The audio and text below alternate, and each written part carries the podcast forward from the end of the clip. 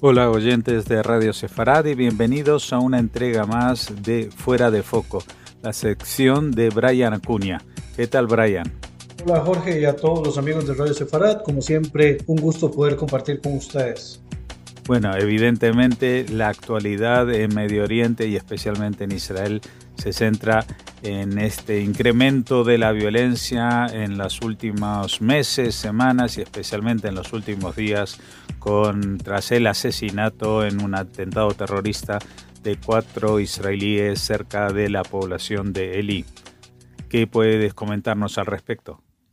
La columna correspondiente esta semana está enfocada directamente en los últimos acontecimientos de la operación del Ejército de Defensa de Israel dentro de los territorios de Jenin. Este aspecto importante con respecto a este bastión eh, ha tenido eh, una situación de violencia desde hace ya muchos años, pero hace bastante que no se veía, eh, por ejemplo, la utilización de helicópteros para llevar adelante algunas operaciones y también un detalle que ha llamado mucho la atención con respecto a la forma de actuar de los grupos eh, terroristas dentro de Jenin ha sido poner explosivos debajo de los vehículos eh, blindados del ejército de Israel, lo que supone y lo que señala de que puede que haya cierta influencia del Hezbollah libanés dentro de este territorio.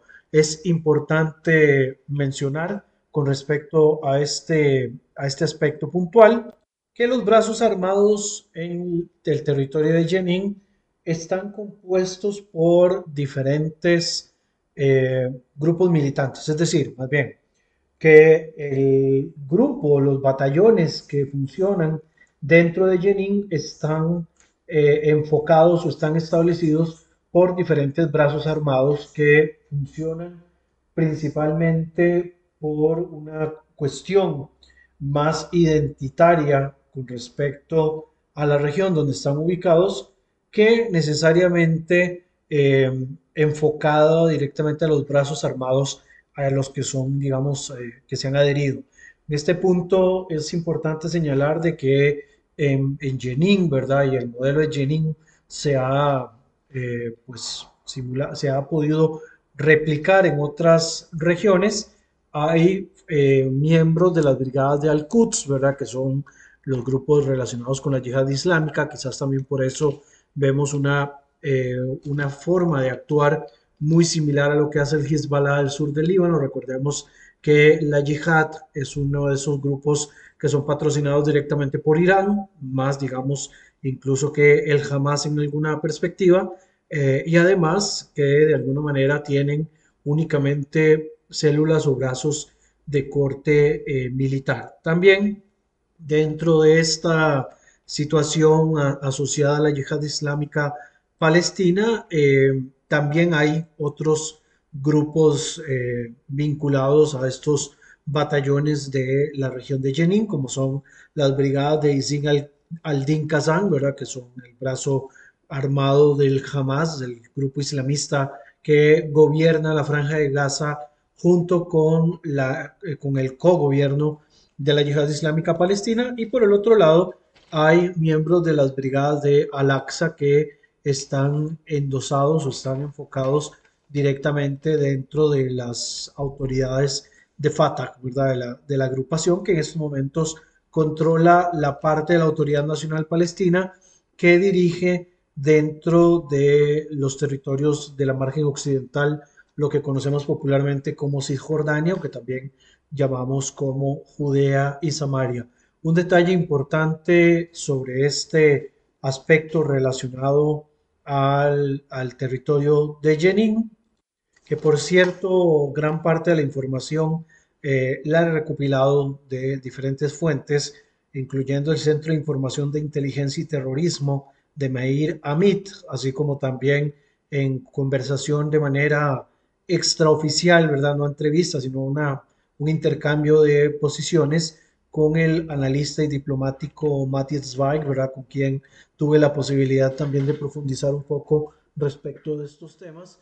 Eh, es importante como entender cuál es la dinámica o cuál es la situación de la región de Jenin desde una perspectiva estructural y también para poder entender cómo es que los diferentes brazos armados lo han, digamos, impulsado a convertirse en una zona bastante peligrosa.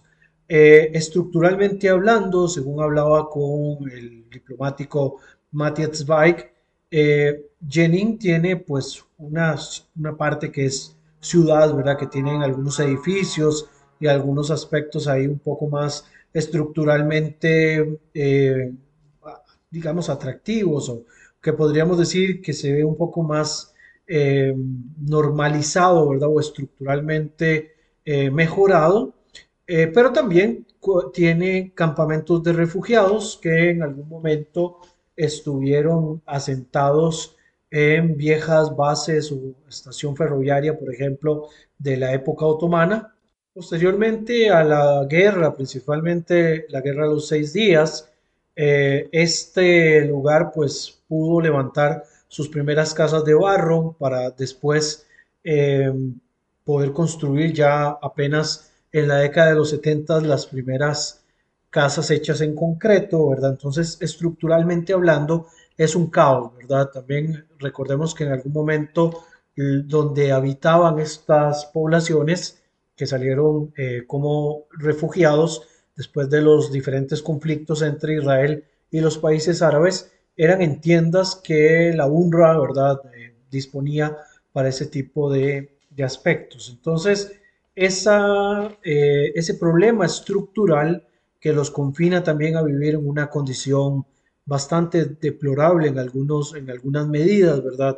Aunque obviamente ha ido evolucionando, no a la velocidad que se quisiera, pero ha ido evolucionando a lo largo de los años, eh, ha tenido, digamos, este, posibilidades de algunas construcciones, pero no ha sido lo suficiente, principalmente, una vez más, por el, pues, el trato que hace los grupos políticos que dirigen a los palestinos en primer lugar. En este caso, por ejemplo, ver cuál ha sido la administración de la Autoridad Nacional Palestina o los grupos asociados ya sea a la OLP o posteriormente, como ya lo dije, a la ANP, que han recibido millones de dólares de la comunidad internacional, pero la inversión en, algunas, en algunos pueblos, en algunas ciudades, ha sido pues bastante lamentable. En esto también, pues, mencionar, manteniéndonos siempre sobre esta cuestión estructural con respecto a Jenin, antes de regresar a la, a la noción con respecto al, al, tema de los batallones que funcionan ahí, que han hecho estragos militarmente hablando, volviendo a esta cuestión estructural. Económicamente hablando, me mencionaba el analista, eh, anteriormente entraban, digamos, por miles los este, palestinos que venían de Jenin hacia territorios de Israel. Eh, en épocas de calma, ¿verdad? Es una, una situación muy común que se da y pueden mejorar los ingresos, ¿verdad? Incluso triplicando, cuadruplicando, eh, cuadruplicando los montos que reciben en los territorios palestinos por los trabajos que ellos realizan en Israel pueden llegar a aumentar, ¿verdad? Se puede hablar de que en los territorios palestinos pueden generar 30 eh, dólares diarios, 50 dólares diarios, en Israel pueden llegar a tener 80, 100, hasta 200 dólares, ¿verdad? Por labores como jornaleros, ¿verdad? En el campo o en temas de la construcción que les puede ayudar de alguna manera a la calidad de vida. Sin embargo, muchos de estos pues optan en ocasiones dejar de lado esa posibilidad de viajar a Israel o de, o de mantenerse, digamos, trabajando con lo que ellos denomina la ocupación, eh, se concentran en generar ingresos dentro del propio territorio de Jenin o en los territorios palestinos y optan en algunos casos a sumarse dentro de las organizaciones militares que finalmente componen los diferentes brazos que están eh, involucrados en estos batallones de Jenin, ¿verdad? Esto ha generado, por supuesto, una serie de violencia y, este, y Jenin ha sido uno de los más complicados, quizás por su estructura, ¿verdad? Y la forma en la cual están construidos los diferentes lugares donde, está, eh, donde se dan los operativos. Incluso en un artículo que replica The Institute for National Security Studies en, Israel, Michael, Kobe Michael realiza un análisis sobre esta operación o estos eventos que han estado ocurriendo en Jenin, ¿verdad? El cual se ha transformado, según el propio, el propio analista, en un nido de avispas y se ha transformado incluso en el símbolo nacional del eto del, del heroísmo y la resistencia palestina en contra de Israel, ¿verdad? Acá el uso estructural de diferentes mecanismos para luchar contra lo que ellos denominan la ocupación eh, les ha permitido, ¿verdad?, tener cierto control. Este control, eh, pues, incluye no solamente enfrentarse a Israel, sino también sumar el poder eh, generar un bloque anti Autoridad Nacional Palestina, evitando, digamos, que haya un control bastante marcado de la Autoridad Nacional Palestina en Jenin, o porque los ven de alguna manera como un bastión que ayuda a la ocupación israelí a mantener las operaciones dentro de estos territorios. Incluso Akram Rayub, ¿verdad? que es el, el gobernador de Jenin y que es miembro de la, de la organización Fatah, eh, se ha visto muy limitado en cuanto a las acciones que puede realizar o no realizar dentro de Jenin para evitar de que las escaladas y la situación de violencia pues se mantenga eh, tan latente y tan activa. Y por supuesto, toda actividad que en este caso tanto Rayub como cualquier otro miembro de Fatah o algún grupo asociado eh, va a tener ciertas limitaciones, incluyendo dentro de toda esta cuestión de las eh, limitaciones, hay, hay también todo un asunto de colaboradores palestinos que le pasan información a Israel por el motivo que sea, ¿verdad? Que pone en cierto riesgo las operaciones de los batallones. Pero ¿cómo se estructuran y cómo actúan estos batallones dentro de, la región de Jenin, que además junto con eh, Eshchem, Nablus y Tulkarem se convierten en tres bastiones palestinos de bastante riesgo por la forma que tienen las callejuelas, ¿verdad? Por donde se pueden eh, filtrar eh, o se llevan a cabo las operaciones militares o por el otro lado también el uso de francotiradores dentro de las luchas en regiones urbanas, ¿verdad? Todo muy eh, pues parecido a los, a los objetos, ¿verdad? O a las caracterizaciones de este tipo de guerra asimétrica, donde hay un enfrentamiento desigual en cuanto a fuerzas, pero que al mismo tiempo tiene sus desequilibrios en cuanto a la forma de desarrollar el conflicto. En primer lugar, eh, bueno, ya había mencionado que los batallones de, de Jenin están compuestos por diferentes brazos eh, armados, ¿verdad?, de, las distintas agrupaciones, principalmente de las tres fuerzas políticas más importantes, ¿verdad? Tanto la yihad islámica como el Hamas y Fatah que tienen presencia. No están en orden obviamente de fuerza, pero eh, sí hay presencia de los tres dentro de Jenin. En segundo lugar, como también ya lo mencioné, pero quiero hacer énfasis, está el tema de que los une la identidad regional, ¿verdad? Se identifican mucho con la defensa de Jenin como territorio, ¿verdad? Del campo, donde están ubicados, ellos quieren pues respaldarlo, defenderlo de lo que denominan la ocupación, ¿verdad? Y para esto utilizan eh, pues diferentes medidas o diferentes tipos de acciones. Eh, se comunican por teléfono, eh, radios, ¿verdad? Lo que se llaman los radios comunicadores, los walkie-talkie, también este, a través de mensajes encriptados de Telegram por donde eh, envían diferentes informaciones, tienen una vocería oficial, ¿verdad? Los batallones de, de, de Jenin tienen una eh, vocería, que es el caso de Abu Ma'ad, ¿verdad? Que es este, el que se encarga de dar comunicados oficiales sobre lo que está ocurriendo con los diferentes eh, batallones.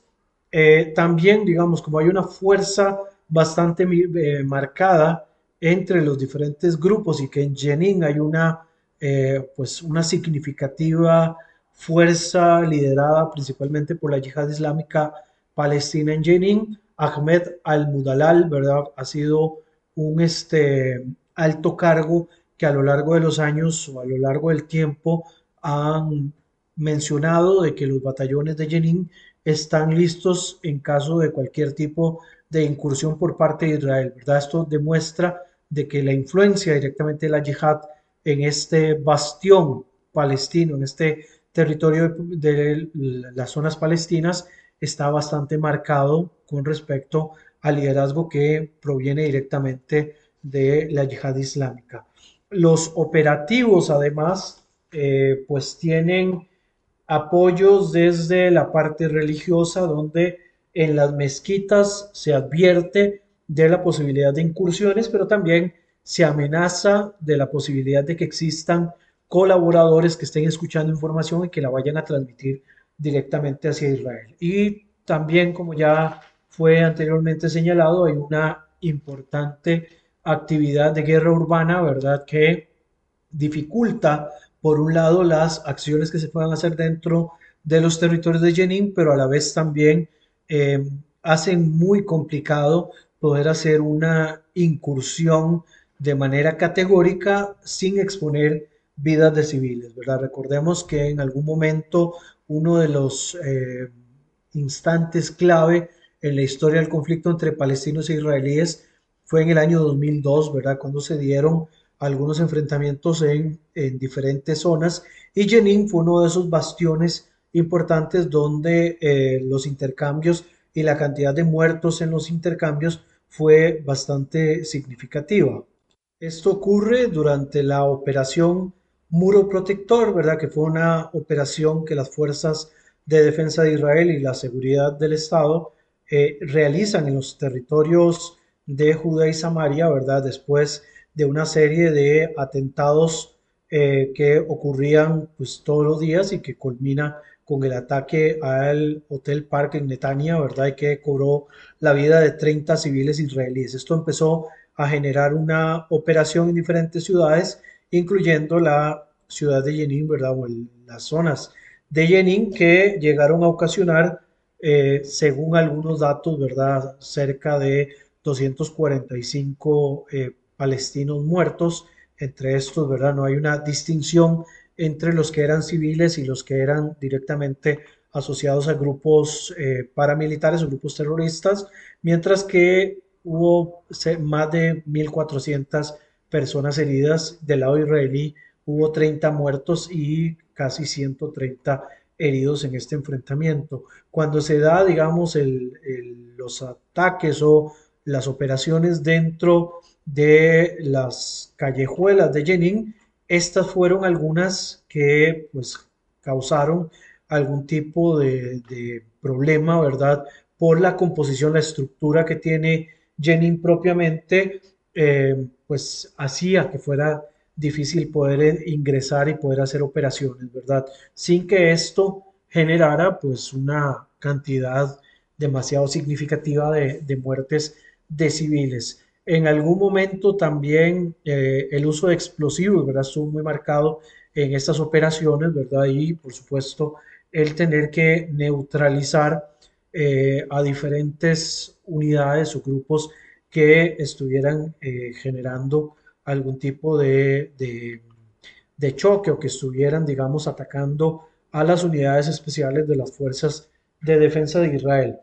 Aún así, hasta la época actual, Jenin es visto como un bastión de resistencia bastante importante, ¿verdad? Ante el cual todo lo que ocurra eh, de incursiones militares desde Israel hacia Jenin, pues van a tener una respuesta bastante pues marcada eh, cuando se hace de destrucción, por ejemplo, de casas de terroristas o personas que han cometido atentados terroristas, el camino no es sencillo, ¿verdad? Incluso hay barricadas que se ponen en la entrada a las principales calles de Jenin, ¿verdad? Que hacen una complicación eh, logística mucho más eh, pues peligrosa para las operaciones militares. De hecho, en, este, en esta última incursión, en este último enfrentamiento, eh, al haber explosivos de por medio, se ha visto, digamos, el, que se haya podido,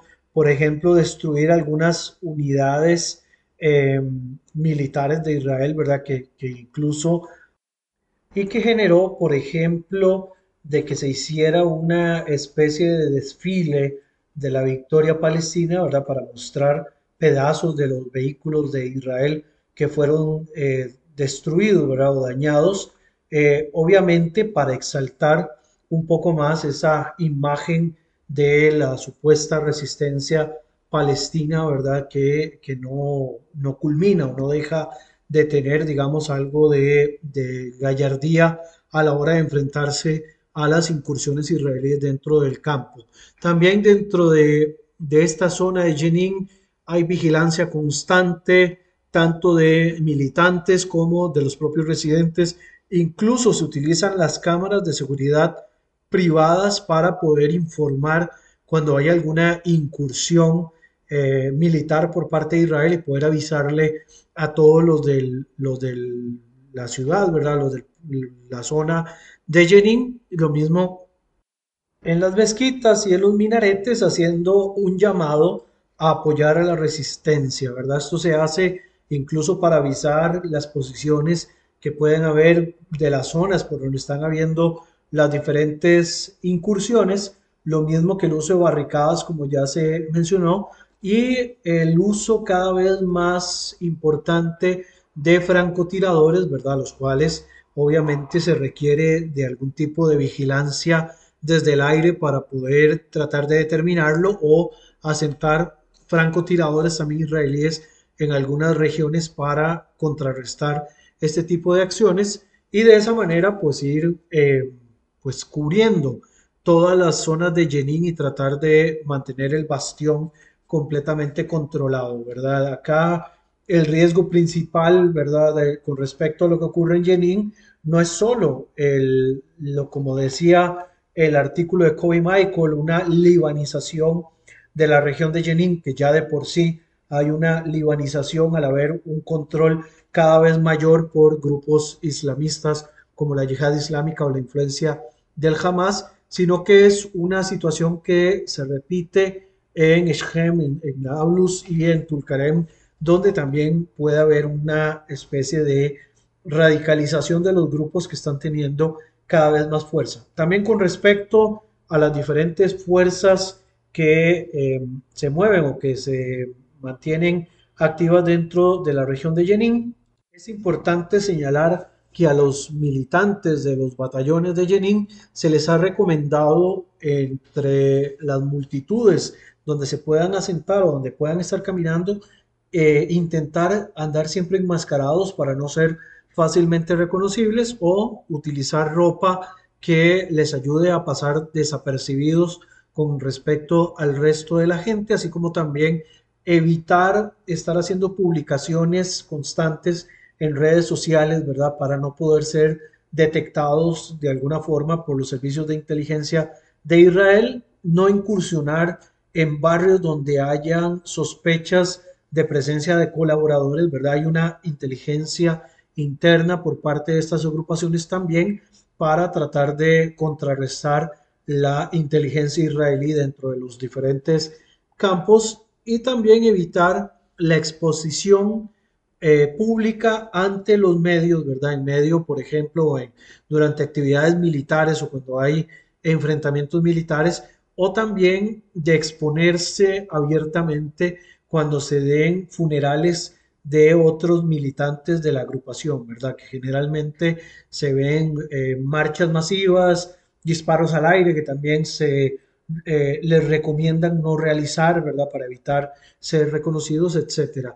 Eh, es, es, importante también señalar de que los batallones que se mueven en Jenin hasta cierto punto tienen el apoyo popular de una parte importante de la población de esta, de esta zona. Incluso este batallón puede tener una, un apoyo popular por encima de la militancia de las diferentes organizaciones que lo componen, ¿verdad?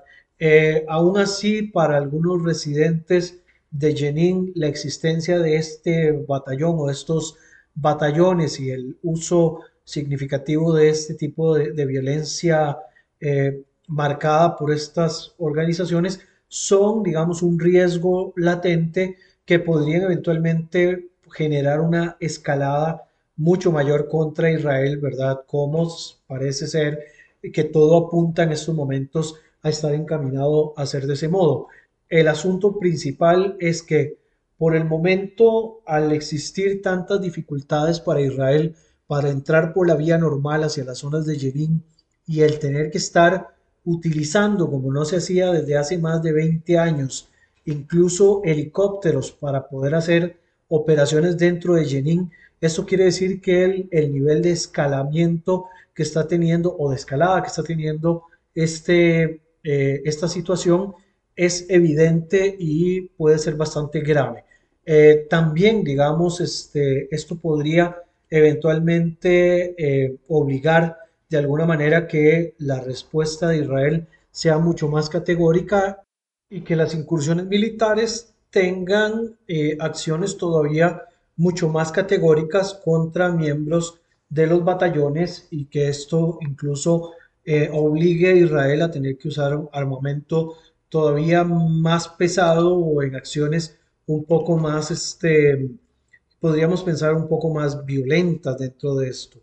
Eh, es también importante señalar con respecto al apoyo público que tiene el batallón, de que este batallón en sí, por lo general, está opuesto a muchas de las políticas que la Autoridad Nacional Palestina implementa porque los consideran que hasta cierto punto mantienen su poder y su control eh, basados en, en, el poderío que Israel les permite, que no es una mentira, en realidad a, a la Autoridad Nacional Palestina administrada por Fatah le funciona de alguna manera el statu quo siempre y cuando puedan mantener ellos el control y el poder. Eh, esto, digamos, genera anticuerpos con algunas partes de los batallones y algunos brazos militares que componen estos batallones dentro de Jenin, aunque hay también brazos, digamos, miembros de brazos armados asociados a Fatah, ¿verdad? Algunos de, las, de la gente de las brigadas de Al-Aqsa que están eh, ligados directamente a Fatah, que en muchos casos también son jóvenes eh, activistas de Fatah, ¿verdad? Que se involucran con este brazo armado, que no necesariamente tienen la intención de enfrentarse a la Autoridad Nacional Palestina, sino que solamente a lo que ellos llaman la ocupación y todas las acciones que Israel puedan eh, hacer dentro de las zonas de Jenin, ¿verdad? Y también importante eh, mencionar que la forma en la que está operando el batallón de Jenin ha motivado en otras ciudades, ¿verdad? Como ya fueron mencionadas, el caso de Gem o de Tulkarem, pero también hasta en los propios territorios de Belén, que son territorios donde quizás el asunto no es tan, tan marcado, pero los han eh, motivado para que se pueda dar algún tipo de réplica en cuanto al modelo que se ha implementado en Jenin y que pueda servirles a ellos para las diferentes incursiones que Israel realiza dentro de estos territorios. Sí es también importante mencionar, y es uno de los aspectos con los cuales voy a ir aterrizando la columna de esta quincena, que eh, las operaciones que ha estado realizando Israel dentro de Jenin y dentro de otras zonas palestinas, pero Jenin se marca bastante por la dificultad que están teniendo las, las incursiones acá. Se han dado, digamos, escaladas motivadas por el terrorismo eh, que han ejecutado miembros de brazos armados palestinos dentro de zonas eh, israelíes o incluso dentro de asentamientos, que aunque algunos consideren de que los asentamientos puedan ser ilegales, ¿verdad? Entre comillas, dentro de los territorios disputados o que utilicen cualquier tipo de argumento, el terrorismo, las acciones terroristas no justifican para nada el que se pueda, digamos, este, usar esto como un mecanismo de resistencia. Incluso la resistencia eh, aplica única y exclusivamente en condiciones militares, ¿verdad? Normales, regulares, y el terrorismo, que no está tipificado incluso en el sistema internacional o en el derecho internacional, no está tipificado como tal, pero hay algunos parámetros para seguir. Eh, en este caso, las acciones terroristas como las que se han estado ejecutando no son una justificación con respecto al tema de la resistencia que lo hemos mencionado en otro momento. Hay elementos que se deben de cumplir con respecto a la cuestión de la resistencia que no se cumplen acá. Y uno de esos aspectos llevó a un atentado terrorista en el asentamiento de Eli eh, en días pasados que cobró la vida de cuatro israelíes ¿verdad? que vivían en este asentamiento. Algunas de las excusas utilizadas por quienes hacen apología de las organizaciones terroristas palestinas hablaban de que uno de los asesinados era un soldado, no estaba en servicio, por lo tanto no era un blanco legítimo de violencia. Y por el otro lado también eh, se hablaba de que como se tratan de asentamientos ilegales, eh, entran dentro del marco de la resistencia. No, no entran dentro del marco de la resistencia, la cual tiene también sus limitaciones según el derecho internacional. Pero también es importante señalar, aunque por supuesto no entran dentro del mismo eh, parámetro, pero no le andan muy lejos, a la respuesta que han tenido algunos pobladores de estos asentamientos ante la ola de atentados terroristas que han estado ocurriendo. Y es que turbas de judíos de los asentamientos han tomado la decisión de cobrarse o de hacer justicia por sus propias manos, ¿verdad? Motivados incluso por políticos de posiciones radicales dentro del gobierno de Israel eh, y han incendiado automóviles y han incendiado casas de, de ciudades o de pueblos palestinos ubicados dentro de los territorios en disputa con respecto a Israel. Y esto, recordemos que la otra vez también en el, en el, pueblo de Jowara, ¿verdad? Que se dio incluso la muerte de una persona, eh, fue bastante criticado. Una vez más, es bastante criticado estas acciones que realizan estos este, ciudadanos israelíes que viven dentro de estas eh, colonias o estos asentamientos, porque el castigo colectivo jamás va a ser una justificación bajo ninguna circunstancia para tratar de cobrarse algo que eh, debería de sancionarse dentro de aquellos que promueven el terrorismo. Eh, no hay, digamos, ningún tipo de justificación al uso de estas medidas radicales, ni de un lado ni del otro, ¿verdad? La radicalización de los discursos han demostrado que no son la salida por sí mismos y el mejor camino será sí o sí eh, en algún momento la desconexión de Israel de los territorios palestinos plantear hasta cierto punto una hoja de ruta que pueda ser de acogida internacional, por lo menos de los principales países que estén involucrados.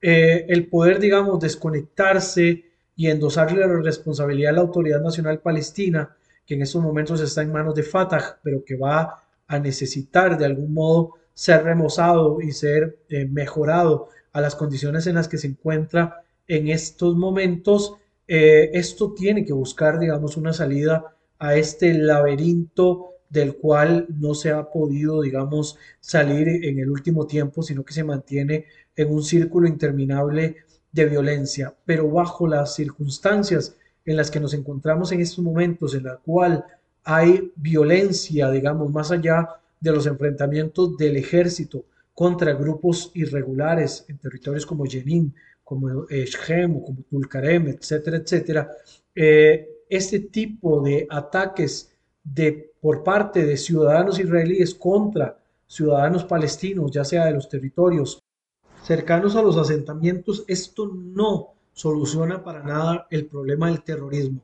Por el otro lado, por supuesto, hay una cuestión de seguridad nacional que debe de ser respaldada y que el Estado debe garantizarla pero eh, la seguridad nacional no se va a lograr teniendo este tipo de actitudes y este tipo de respuestas.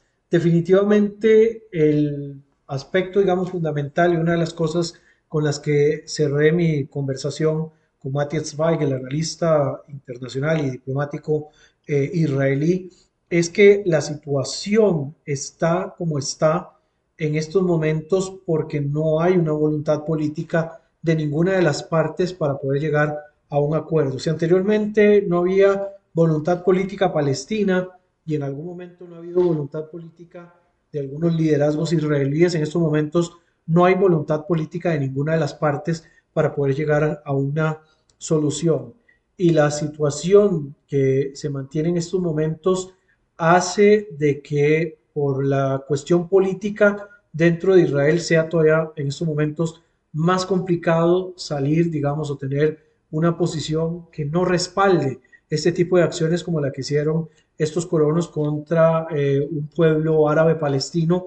Y del otro lado ni se diga la falta de un músculo político que tenga, digamos, los palestinos para evitar de que el terrorismo siga estando a la orden del día, nos lleva a este interminable ciclo de violencia y en algún momento los extremos, tanto palestinos como en este caso también posiciones radicales israelíes, se llegan a tocar y llegan a chocar y a generar fricción. La zona tiene complicaciones ya estructurales, tiene complicaciones también de carácter ideológico y de carácter militar y cualquier situación que ocurra a lo largo de los próximos eh, meses, días, incluso horas, podría también escalar en una situación de violencia todavía mucho mayor. Definitivamente el tema nos obligará a un par de semanas ver cómo se encuentra el asunto y seguirlo analizando, porque esto es un tema que se mantiene dentro de este círculo interminable de violencia, ¿verdad?